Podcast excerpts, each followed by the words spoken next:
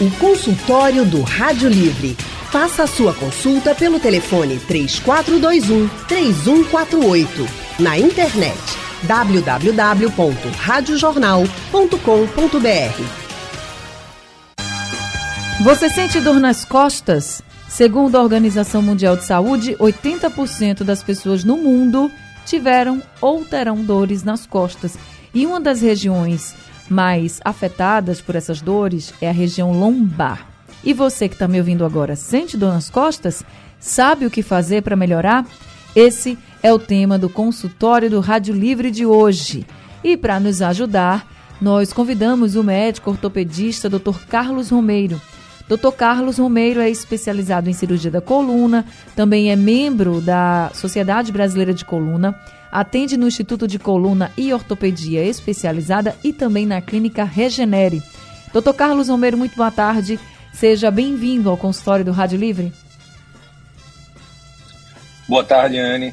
É um, é um prazer enorme estar aqui com você, falar com seus ouvintes, a Rádio Jornal tão importante que chega em tantos lugares. Toda vez que acaba uma entrevista dessa, a quantidade de mensagens no Instagram e no WhatsApp é enorme a respeito do assunto debatido.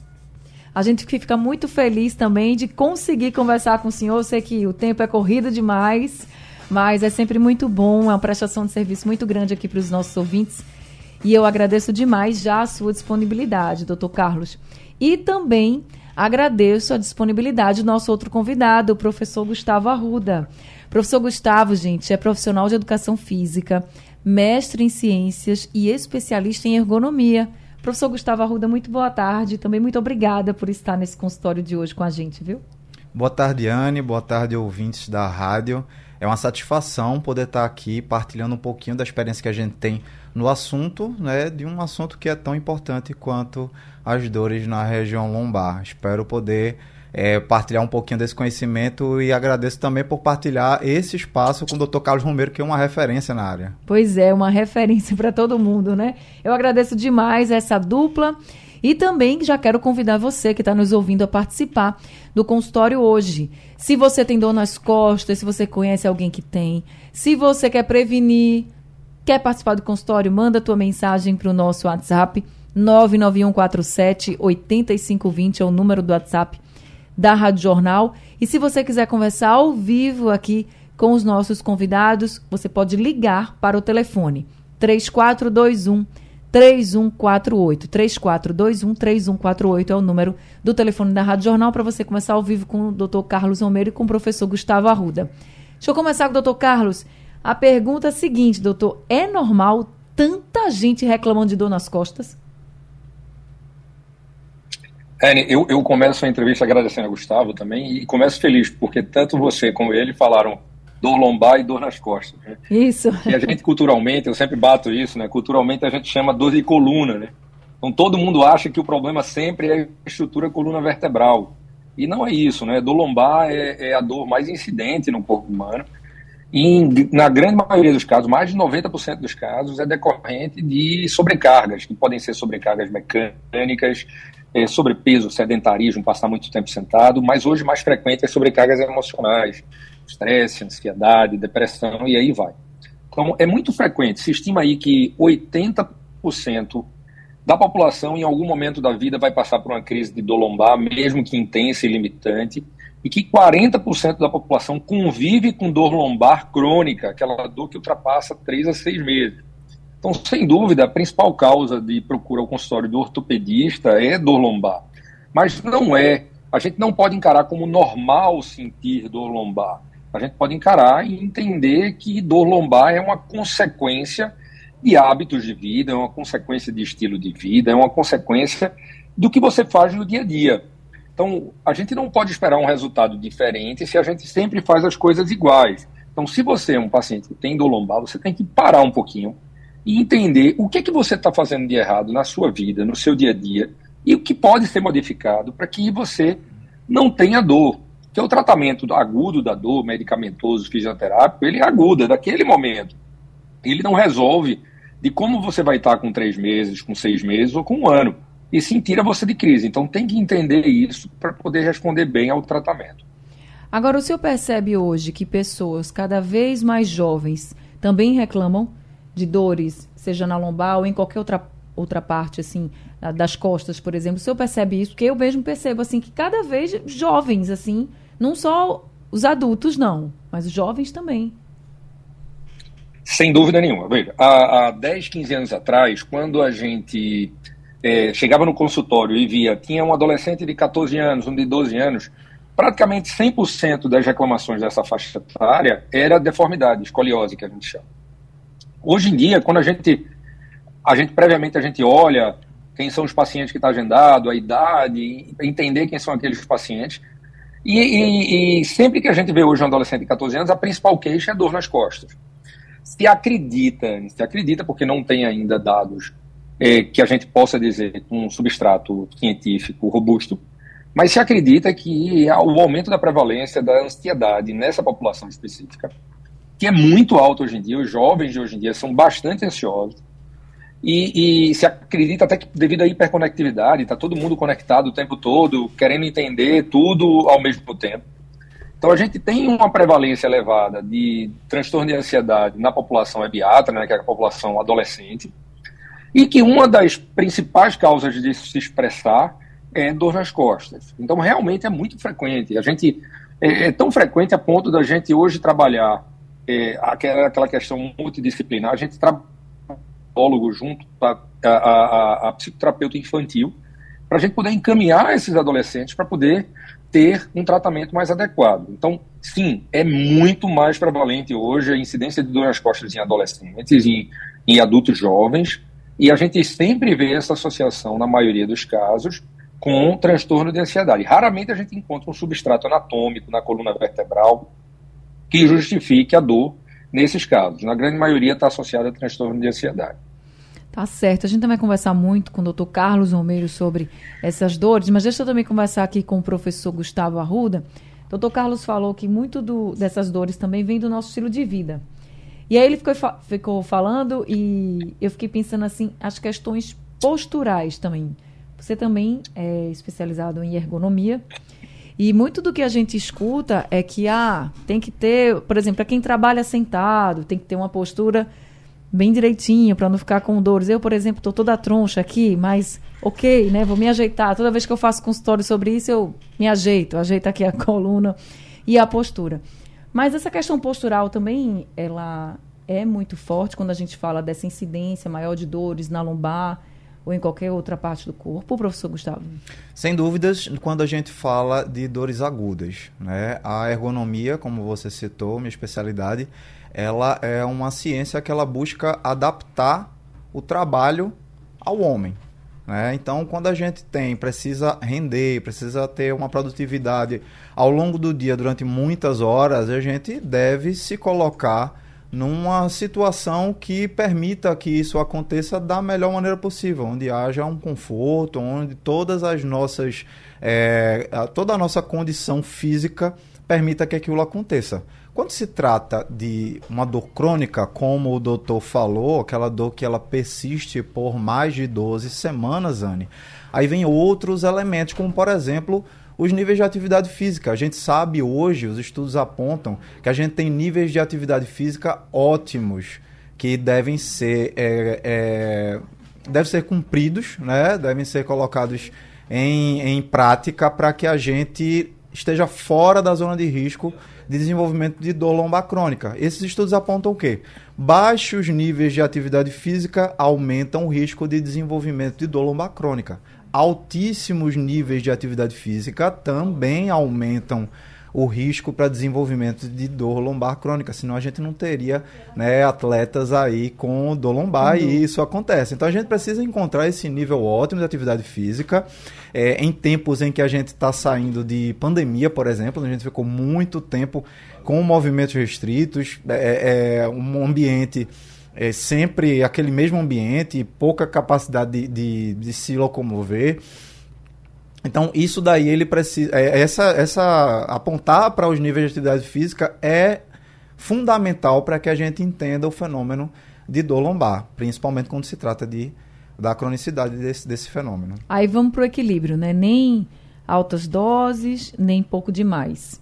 De atividade de exercício físico. Mas para quem já está com a dor, seja ela aguda ou crônica, muitas vezes é difícil fazer os exercícios. E aí a gente fica se perguntando assim: será que esse exercício eu devo fazer? Será que esse exercício eu vou prejudicar ainda mais minha lombar?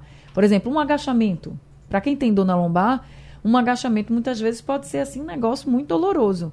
Então, o agachamento, que é um exercício que muita gente faz em casa, na academia, enfim, é um exercício que pode ser feito para quem tem dor na lombar, professor Gustavo?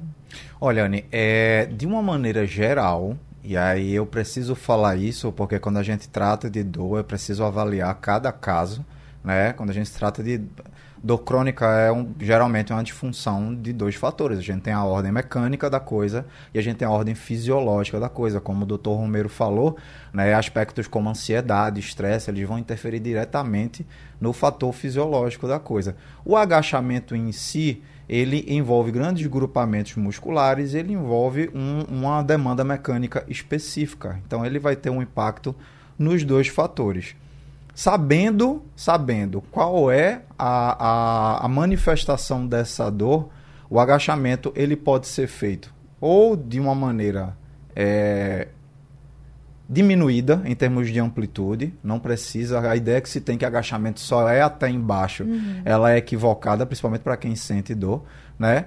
Ou ele pode ser feito é, levando em consideração outras variáveis, como número de repetições é importante. Ah, o exercício em si ele vai ser proibido? Depende, a gente vai entender quantas repetições serão feitas, é, qual é a sobrecarga que está sendo utilizada e se esse exercício em si ele está engatilhando a dor. Só para você ter uma ideia, algumas pessoas vão pegar um exemplo e, e pular para um outro acometimento que é bem comum na lombar, como a hérnia de disco.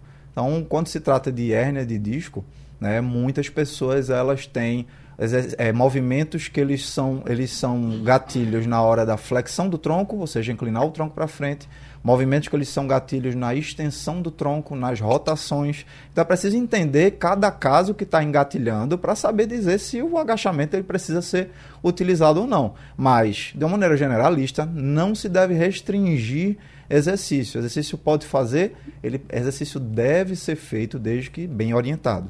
Mesmo que a pessoa esteja com uma dor. Eu digo assim, eu, eu entendi o que o senhor disse, às vezes você está fazendo aquele exercício e a dor parece que aumenta, ou então vai aquele gatilho para aquela dor, a pessoa nem estava, enfim. Mas para quem já está, já estou com a dor, já tô, vou começar a tratar, eu devo me exercitar ou não? É melhor no momento que aquela dor está na crise, você dar uma descansada e não fazer?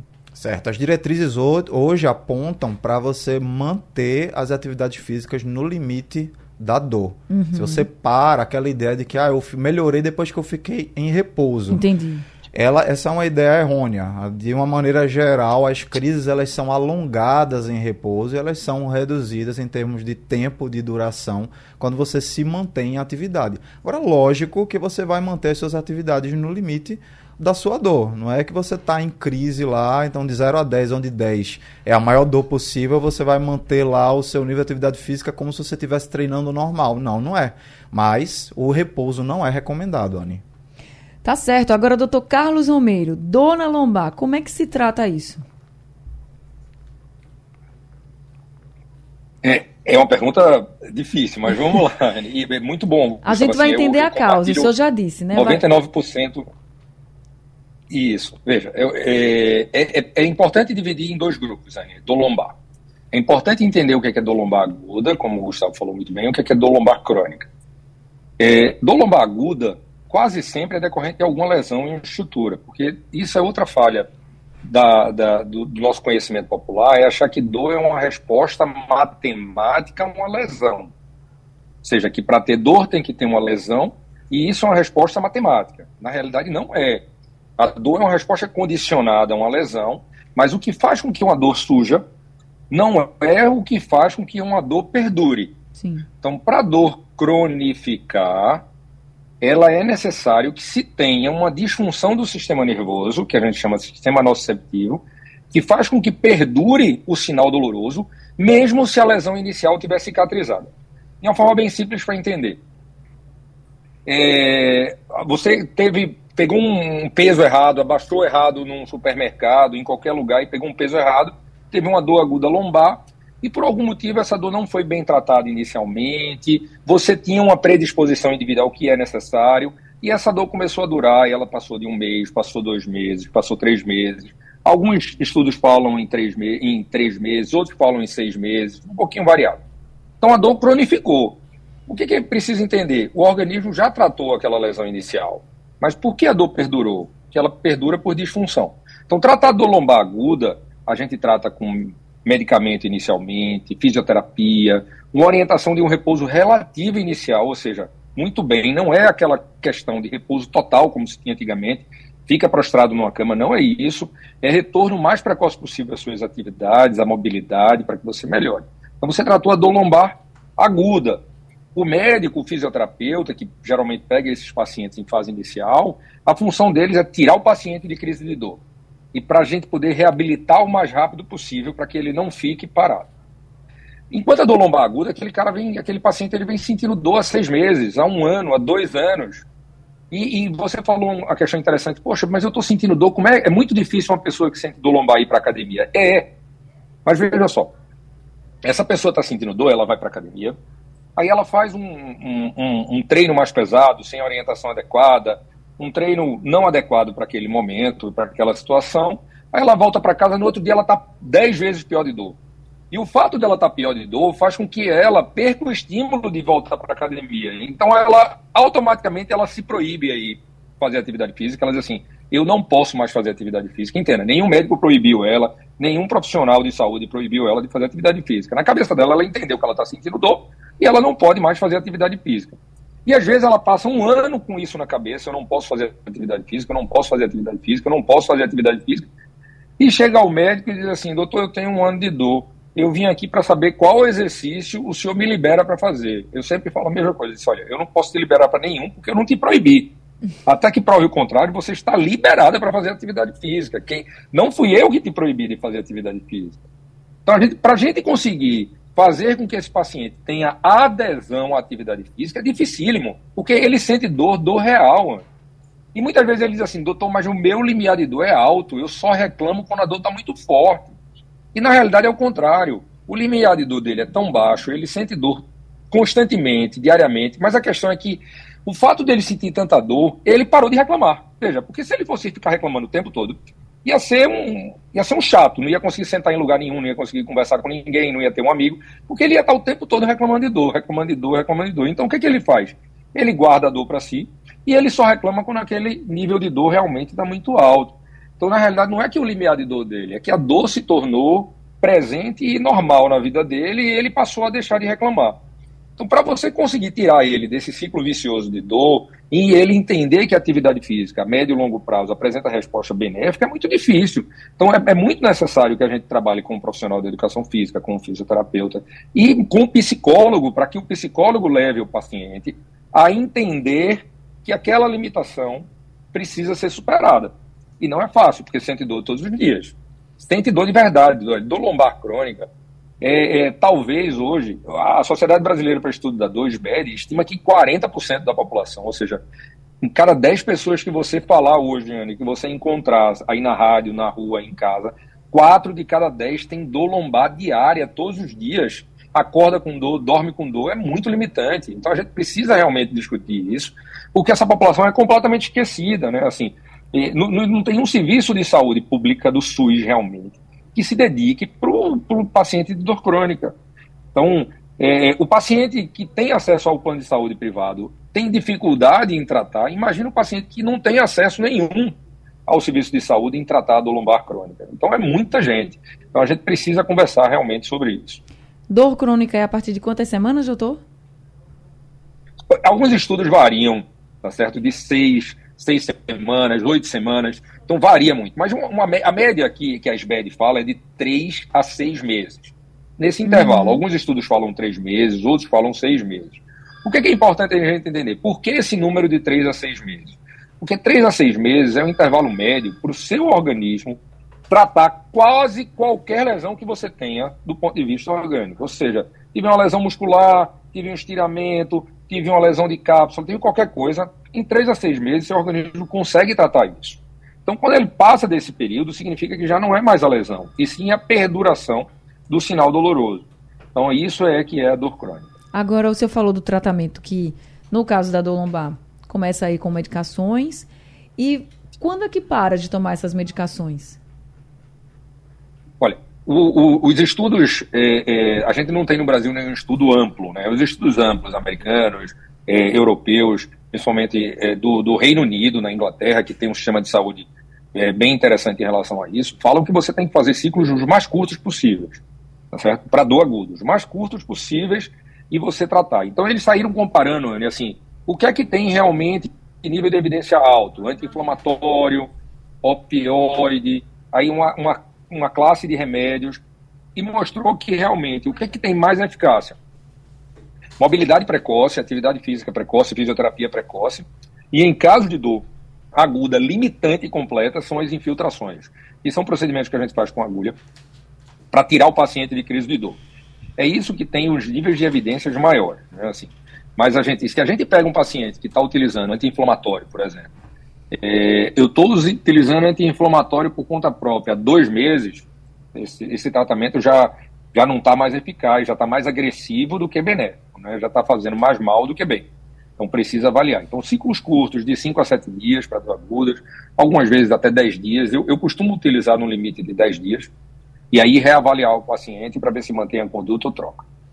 Tá certo. Eu ia até falar sobre a automedicação, mas o senhor já disse, porque o que a gente mais escuta também com quem sente dor é que no desespero vai lá e toma um anti-inflamatório para tentar melhorar, para tentar amenizar a dor, mas aí a gente já percebeu que o doutor Carlos não faz isso porque vai ser pior para você.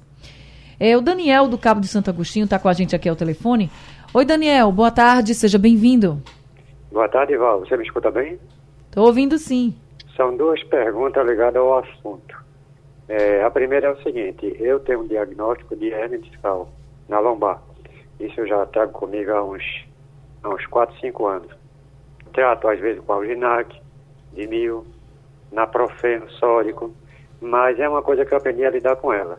Aí eu quero saber, essa medicação, uma das características de, de, de efeito colateral, inchaço no membro inferior, tipo os pés, se isso é uma, é uma qualidade comum de, contra, é, de efeito colateral dessa, dessas medicações? Essa é uma das perguntas. Sim. E a outra é o seguinte, por conta dessa hérnia, que é L1, L2, desidratação discal, eu estou enfrentando um problema muito sério. Eu estou precisando fazer uma, hernia, é, uma cirurgia de hernia inguinal.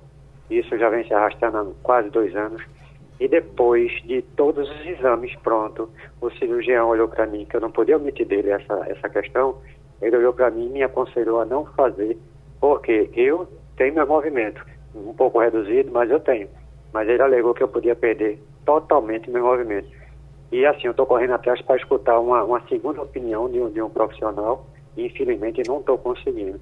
Gostaria de saber se os seus convidados poderiam me ajudar nesse sentido. Ok, Val? Ok, seu Daniel, obrigada pela sua participação aqui com a gente. Se eu passar então as suas perguntas para o doutor Carlos. Doutor Carlos, você pode ajudar o Daniel? Claro, claro. É, é, a primeira pergunta foi sobre a utilização de anti-inflamatórios, que a gente estava falando que ele estava com muita edema nos membros inferiores, né? Isso. Então a gente precisa, assim, entender. Existem diversas causas de edema, é difícil a gente, nesse momento, dizer exatamente por que ele está com edema. Mas olha só, o uso crônico de anti-inflamatórios, que a gente estava falando antes, ele leva a alguns, alguns problemas a médio e longo prazo, principalmente problemas gastrointestinais, e problemas renais. Insuficiência renal, uma das principais causas de insuficiência renal, é a utilização crônica de anti-inflamatórios. Então, e um dos sintomas da insuficiência renal pode ser edema, que é incapacidade de filtragem, aí entra nessa questão. Então, edema inchaço nas pernas. Então, ele precisa avaliar essa questão de anti-inflamatório, avaliar. O ideal é que ele passe num clínico para fazer uma avaliação geral de como é que está a função renal dele, como é que está a função cardíaca, para justificar isso. Outro fator que poderia justificar o edema nas pernas, é interessante que ele falou que o problema dele era L1, L2. A gente tem cinco vértebras lombares, L1, L2, L3, L4, L5. L1 e L2 são vértebras altas. E algum problema mais grave nessa região, algum problema mais grave nessa região, pode levar a uma limitação de mobilidade, E com isso, o paciente, para o sangue retornar, o sangue, para descer para as pernas da gente, ele, ele é, é, muito mais fácil porque ele tem a ação tanto da bomba cardíaca empurrando o sangue para cima, para frente, como ele tem a ação da gravidade empurrando o sangue para baixo. Mas para o sangue voltar das pernas para o coração, porque ele tem que ir e voltar, é necessário que ele tenha uma função muscular adequada, porque o que empurra de, de volta o sangue é a musculatura da panturrilha, da perna. Então, quando a gente está andando, a gente está trabalhando essa musculatura e essa musculatura está jogando sangue de volta. Então, o fato de ter limitações de mobilidade faz com que o paciente fique muito parado. O fato de ficar parado faz com que as pernas enchem também. Então, tem vários fatores aí seu Daniel que justificam o edema, que tem que ser investigado. Em relação à questão da cirurgia, olha, é, é, a cirurgia hoje de coluna é uma cirurgia extremamente segura, mas muito segura, muito, muito, muito segura mesmo. Tá? A chance de perder mobilidade com a cirurgia é, é, é, é, tão pequena, tão pequena, tão pequena que, que eu diria que a gente não pode ignorar de jeito nenhum, mas a gente fala para assim, tem uma chance mínima. A cirurgia de coluna eu comparo só para, em termos figurativos, é tão seguro quanto voar de avião mas não significa que voar de avião não tenha problema. Pode ter. A cirurgia de coluna é tão seguro quanto voar de avião, mas pode ter problema. Então, se for realmente é, comprovado que ele tem um problema grave em L1, L2, que leve à limitação de movimento, que leve à dor, que leve a alterações neurológicas, a cirurgia é uma boa opção, contanto se for comprovado tudo isso. Né? Então a gente precisa primeiro ter um diagnóstico adequado para poder partir para o tratamento adequado.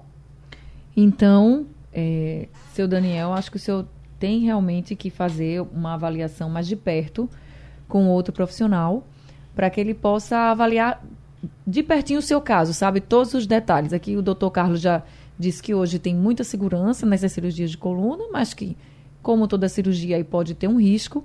E claro que se ele visse todo o seu caso, todos os seus laudos, seria melhor para ele dar uma opinião mais certeira. Então, eu sou o senhor também corri atrás de uma outra opinião. Você já sabe que as cirurgias estão bem mais seguras hoje em comparação a outros tempos.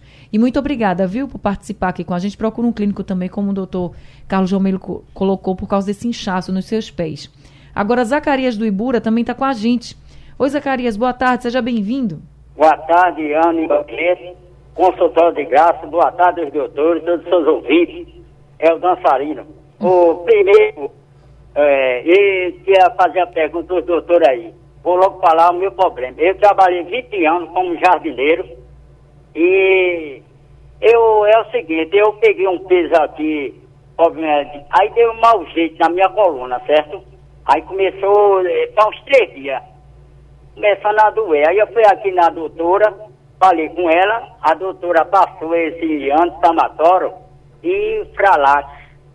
Já tomei cinco comprimidos. Eu estou bem melhor. Agora, me ensinaram também para eu é, passar, tomar o gelo, certo? Aí eu hum. queria saber com o doutor aí, o gelo também ajuda, quantas vezes a gente pode passar por dia assim, botar em cima, não tá? Mas eu estou bem melhor, graças a Deus, tá entendendo? Entendi. E eu gosto, como eu gosto muito de dançar, até que ajuda, viu, doutor? muito obrigado a vocês. Que Deus abençoe e um bom fim de semana. Bom fim de semana também, Zacarias. Ajuda, né, professor Gustavo? Uma dancinha também, se ele consegue, ajuda, né? Ah, sim. Não pode parar, né?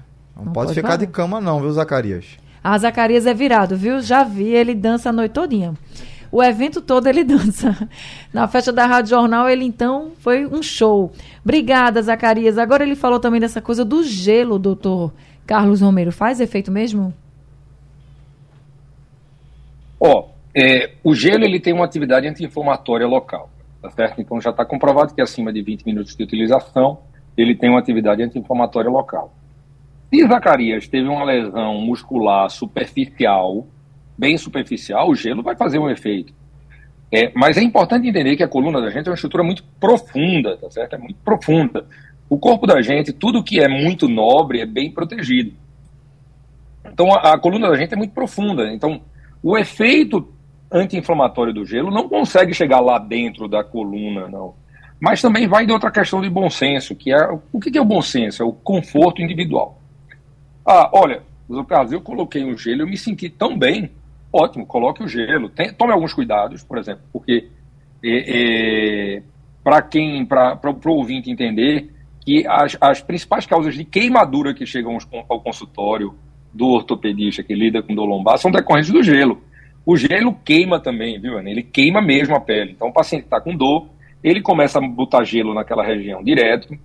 O gelo vai causando que aquela região fique, digamos assim, entre aspas, é, é, entre aspas, anestesiada, ou seja, porque o gelo vai causando uma alteração da sensibilidade. Então, o paciente vai deixando o gelo ali. Quando ele tira o gelo, a pele está toda queimada. Então, a gente tem muito medo, principalmente em paciente idoso que tem a pele mais, mais frágil, da utilização de gelo. A gente sempre orienta, se você for utilizar o gelo ou a compressa de água morna, coloca uma toalha para proteção, tá certo? Não faz o gelo indireto em contato com a pele, porque isso pode levar a queimadura, e é frequente, não é infrequente. Então, se ele utilizou o gelo, está se sentindo confortável, não há problema nenhum em utilizar. Tá certo. Josivaldo mandou um áudio aqui para o nosso WhatsApp. Vamos ouvir então o que é que ele pergunta. Boa tarde a todos. Eu sou Josivaldo Gomes, moro no, moro no bairro da Várzea. Veja só, eu queria saber dos doutores aí. É, eu costumo muito fazer minhas atividades físicas. Eu gosto de correr, caminhar, correr. Agora, uma coisa que eu nunca gostei, que eu sempre, sempre tive esse pensamento em mim, de academia. Por qual motivo? Às vezes eu olho assim na academia, o pessoal pegando peso, fazendo cada tipo de exercício ali que eu vejo que prejudica muito a coluna. Vejo muitos jovens. Hoje eu tenho 57 anos, graças a Deus. É, esse pessoal que fazem academia, doutor, futuramente, quando tiver numa idade, essa coluna não vai dizer: olha, eu tô aqui, você lembra de mim? Me explica aí, por favor, se eu tô certo, ter medo de academia ou não. Tá certo, seu Josivaldo. Deixa eu então saber do especialista aqui, professor Gustavo, o que, é que você pode dizer? Seu Josivaldo, tem algumas visões aí que vieram ao longo do tempo que a gente precisa atualizar no sentido de entender o que, que cada uma dessas naturezas de exercício traz de bom para a gente. Então vamos lá. É, levando em consideração uma instituição referência americana, que é o American College, ele diz o seguinte: para você ficar fora da zona de risco de desenvolvimento de dor lombar crônica, você precisa treinar, fazer exercícios três vezes por semana, exercícios de característica aeróbia, ou seja, pode ser sua caminhadinha, pode ser uma hidroginástica, pode ser uma corridinha mais duas vezes por semana de exercícios de, de característica de força e resistência muscular. Claro que tem uma especificação a respeito do tempo de cada um, mas o que eu quero que o senhor preste atenção é o seguinte: essas duas vezes por semana de exercício de força e resistência muscular, elas vão ser necessárias para dar um suporte aos músculos que vão ajudar a coluna a resistir o dia a dia a resistir às exigências que você tem ao longo do seu dia. Né? Então, os treinos de academia, eles são importantes desde que sejam dosados. Talvez a visão que o senhor está tra trazendo sobre esses exercícios de academia é quando a gente tem uma dose que não é adequada. Mas isso o profissional que está orientando, ele deve regular com rigor né? São várias, são muitas variáveis do treinamento, né? Você tem as variáveis do volume, o número de repetições, você tem as variáveis da, da carga de intensidade, que a gente chama de tonelagem, e isso o professor ele vai jogar com essas variáveis para que o aluno ele continue progredindo e ganhando aquilo que é necessário. Mas, mas sempre com parcimônia. Cada objetivo é que vai determinar qual o caminho que o treinamento vai seguir. Tá respondido, então, aí para o nosso ouvinte, seu Josivaldo Gomes da Várzea. Obrigada, seu Josivaldo. Deixa eu atender mais um ouvinte que está aqui ao telefone, é para a gente poder seguir aqui com o consultório. É o Carlos, de Jardim Atlântico. Oi, seu Carlos, boa tarde, seja bem-vindo. Oi, Anne, boa tarde. Boa tarde, doutor Carlos. Boa tarde, doutor. É, é... Professor Gustavo. Oh, professor Ricardo, desculpa. É, minha pergunta é a seguinte: eu veja, eu sou, eu não sou sedentário, mas também não sou nenhum atleta. Eu me acordo às vezes três dias na semana, segunda, quarta, sexta, e às vezes até no sábado. Eu faço uns, uns exercícios porque minha esposa ela é de academia. Uhum. Aí ela me ensinou algumas coisas, eu comecei a fazer. Até eu faço os exercícios de força, eu tenho os pesos aqui que meu filho também se exercita. E eu queria saber o seguinte, às vezes a gente sente uma dor, que é essa dor lombar, que às vezes de tanto se agachar às vezes, esse exercício normal. E eu queria saber o seguinte, esses exercícios faz mal, porque eu passo um dia quando eu sinto alguma dor, depois eu volto e depois fica no mesmo, na mesma situação. Se é ruim eu fazer isso desse jeito, ou se eu posso fazer os dias que eu faço mesmo. Seu Carlos, fique aí na linha. É, o senhor, a sua esposa, ela é profissional de educação física, é isso? Não, não, não. Ela é de academia. Entendi. É uma pessoa que sempre se exercitou, não é isso? Isso, e ela me mostra os exercícios, já que ela fez, e Uhum. eu, já que eu não tenho muito tempo também, e também não gosto de academia não. Então eu fico, me acordo, faço no quarto, esse exercício de alongamento, de peso, que eu acho que minha idade já preciso movimentar meus braços, minhas pernas, mas é em três dias, e quando eu às vezes sinto uma dor lombar, por causa às vezes do peso, quando eu seguro, pá, e, mas depois passa. Entendi. Eu devo continuar? Professor Gustavo. Seu Carlos, não é isso? Isso, seu Carlos. Seu Carlos, é, você citou alguns exercícios, você falou de alongamentos. É necessário que a gente entenda qual é a natureza de cada, um desses exercícios que você está tentando né, ao longo do. no- nesses dias que você falou que está que tá treinando. Né? É, os alongamentos em si, eles podem ser benéficos, mas dependendo do seu caso, eles podem mascarar, por conta de uma descarga de alívio que ele pode lhe dar, alguma situação que é mais complexa, né? Quando se trata de dor crônica, novamente, como o Dr. Carlos falou, funciona de uma maneira diferente, tem uma disfunção no sistema eh, neural, no sistema, sistema nervoso. Mas, de uma maneira geral, se você regular bem essas variáveis que eu acabei de citar, volume de exercício, ou seja, número de repetições que você está fazendo, a complexidade do exercício em si, por exemplo, a gente, a gente citou um agachamento. O agachamento ele é um exercício mais complexo, ele usa várias articulações do corpo e ele pede um nível de coordenação que ele é superior, por exemplo, a uma coordenação que você precisa para tirar um peso da mesa. É diferente, são exercícios diferentes. Então, é, com essas informações, fica um pouquinho mais complicado da gente direcionar você. Mas, se você mantiver as suas caminhadas e alguns exercícios simples de força, você vai ter benefícios sim, e você deve continuar. Um outro adendo que eu devo é, trazer, Anne, é que algumas. é, algumas coisas relativas ao estilo de vida e a outras condições que uma pessoa possa ter, por exemplo, o tabagismo, Sim. por exemplo, se a pessoa é acometida de obesidade, esses pontos eles trazem é, eles trazem um processo inflamatório que ele é sistêmico e isso influencia também na sinalização da dor. Essa essa essa condição sistêmica de inflamação ela interage com os neurônios que sinalizam a dor e você pode estar tendo uma dor crônica por conta de uma outra condição que não aquela inicial, que foi a causadora do, do efeito agudo, como carregar um peso errado ou qualquer outra coisa.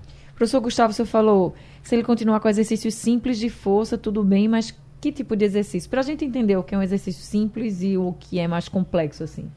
Por exemplo, um exercício mais simples é aquele que você pega os halteres, dobra o cotovelo e leva os halteres em direção ao ombro, o que comumente é chamado de rosca direta. São, leva, é, são exercícios que, que tem menos, envolvem menos articulações. Claro que eu estou falando isso, Anne, levando em consideração que a pessoa vai fazer exercício em casa, é uma maneira segura sim. de orientar. Sim. Certo? Se você me levar, você me perguntar se eu estou comparando exercício com outro, eu vou optar por exercícios que envolvem né, uma, uma, uma outra uma outra é, Realidade, uma outra né? realidade para ele, certo? Mas por Em uma casa- questão de prudência em casa, a gente pode usar esses exercícios mais simples, cargas menores, né, fortalecimento dos braços, fortalecimento dos ombros e ficando muito atento, atento aos gatilhos de dor. Tá certo. E nós estamos conversando com o médico ortopedista, Dr. Carlos Romeiro, E também estamos conversando aqui com o profissional de educação física, o Gustavo Arruda. E a gente vem falando muito de dores, dores na lombar. E aí, é, eu recebi aqui uma mensagem do Valmir, e ele diz, doutor Carlos, que ele tem uma dor na lombar há meses. Uma hora passa, outra hora volta. Aí diz que já fez até testes de cálculo renal, não tem pedras nos rins, mas a dor na lombar passa um pouco, depois volta. Ele disse que melhora com massagem no local e pede uma orientação para o senhor, porque já não aguenta mais estar com tanta dor assim nesse vai e volta. Doutor Carlos. Anne. É, é, como a gente disse um pouquinho mais atrás, é importante a gente diferenciar, porque são duas doenças diferentes. O paciente que tem dor há muito tempo, há meses, por exemplo, há meses, tem dois padrões de dor, tá certo? O primeiro padrão de dor é aquele paciente que chega e diz assim, olha, eu tenho dor há meses, mas eu tenho crise de dor. Eu, tenho, eu tive uma dor há dois anos, aí eu passo quatro meses sem dor, aí depois eu tenho mais 15 dias de dor, aí depois eu passo seis meses sem dor, ou seja, ele tem episódios de dor, mas passa períodos completamente assintomáticos. Nesse caso específico, a gente pensa imediatamente em algum problema mecânico que ele, na realidade, não tem dor crônica, ele tem episódios repetitivos de dor aguda. Então, isso se trata de uma forma, entender o que é, qual é o gatilho que está desencadeando a dor para a gente evitar. Tipo sobrepeso, sedentarismo, passar muito tempo sentado e aí vai. Mas é diferente daquele paciente que diz assim: olha, eu tenho dois anos de dor constante. Alguns dias dói mais, outros dias dói menos, mas eu sempre tenho dor. A coisa mais difícil nesses dois anos foi eu passar um dia sem dor nenhuma. Então, nesse caso, ele tem dor crônica. E dor crônica, por essência, é disfuncional.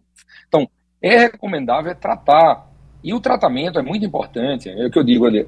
Tratar dor crônica, você tem que encarar o tratamento tão de forma tão séria com adesão, como se fosse um diabetes, uma pressão alta. Porque o paciente de dor, ele vai para o médico, aí o médico inicia o tratamento, aí ele passa, fica sem dor naquele momento, ele abandona o tratamento. Aí volta três meses depois com dor de novo. E esse abandono de tratamento zera o tratamento e faz com que comece de novo. Então, encare dor crônica como uma doença crônica, como diabetes, como pressão alta, que precisa de tratamento constante, mesmo se você estiver naquele momento sem dor. Então, procura um profissional adequado para dar continuidade ao tratamento. Então, para você que mandou essa mensagem aqui para a gente, vai para um ortopedista também para ver essa questão, já que já procurou, já fez exames, não é nada nos rins, não é pedra nos rins, vai para um ortopedista para você ter uma outra visão, né? Doutor Carlos aqui já trouxe várias possíveis causas e aí um ortopedista vai te dizer, você precisa para um fisioterapeuta, para um profissional de educação física, enfim, vai te dar os direcionamentos. A gente tem aqui um áudio do Gilvan, ele mandou pelo nosso WhatsApp, vamos ouvir. Boa tarde, meu nome é Gilvan, Boa tarde, Anne. Boa tarde aos doutores. Eu gostaria de fazer uma pergunta, por gentileza. É que quando eu acordo mais tarde, durante a semana eu acordo cedo para ir ao trabalho, em torno de 5 horas, 5 horas da manhã no máximo, mas finais de semana eu acordo um pouco mais tarde.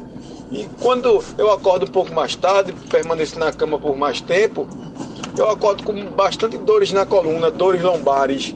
Quando eu, eu, eu entendia que era o contrário, né? Que eu estou em repouso, né? Mas não, eu me acordo com bastante dores lombares. Isso é normal, doutor? E, e o porquê disso? Agradeço, muito obrigado, uma boa tarde a todos. Obrigada também, Gilvan. Doutor Carlos? É, é, é, exatamente isso. O tempo prolongado de inércia, é claro que ele tem que investigar, quando, quando o paciente se queixa que acorda com dor, a gente tem que dar uma olhada no colchão. E, e, e, não existe o melhor colchão. Qual é o melhor colchão? É o duro, é o mole? O melhor colchão é aquele que você dorme bem. Até nisso, eu acho que o Gustavo pode falar melhor essa questão de ergonomia.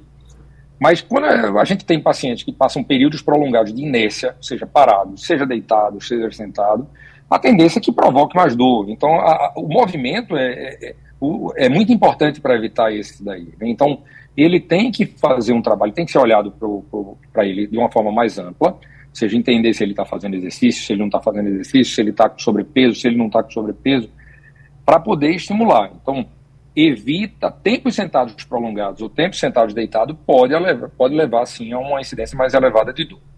Agora, professor Gustavo, é a questão dos alongamentos que foram falados aqui também no consultório. É, quem está com dor vai tentar fazer alguma coisa para melhorar. Né? Logo, tem gente que se automedica, o doutor Carlos Romero já disse aqui que não façam isso, que pode piorar muito. Mas também vai dizer assim: eu vou me alongar para ver se melhora essa dor nas costas, a dor na região lombar.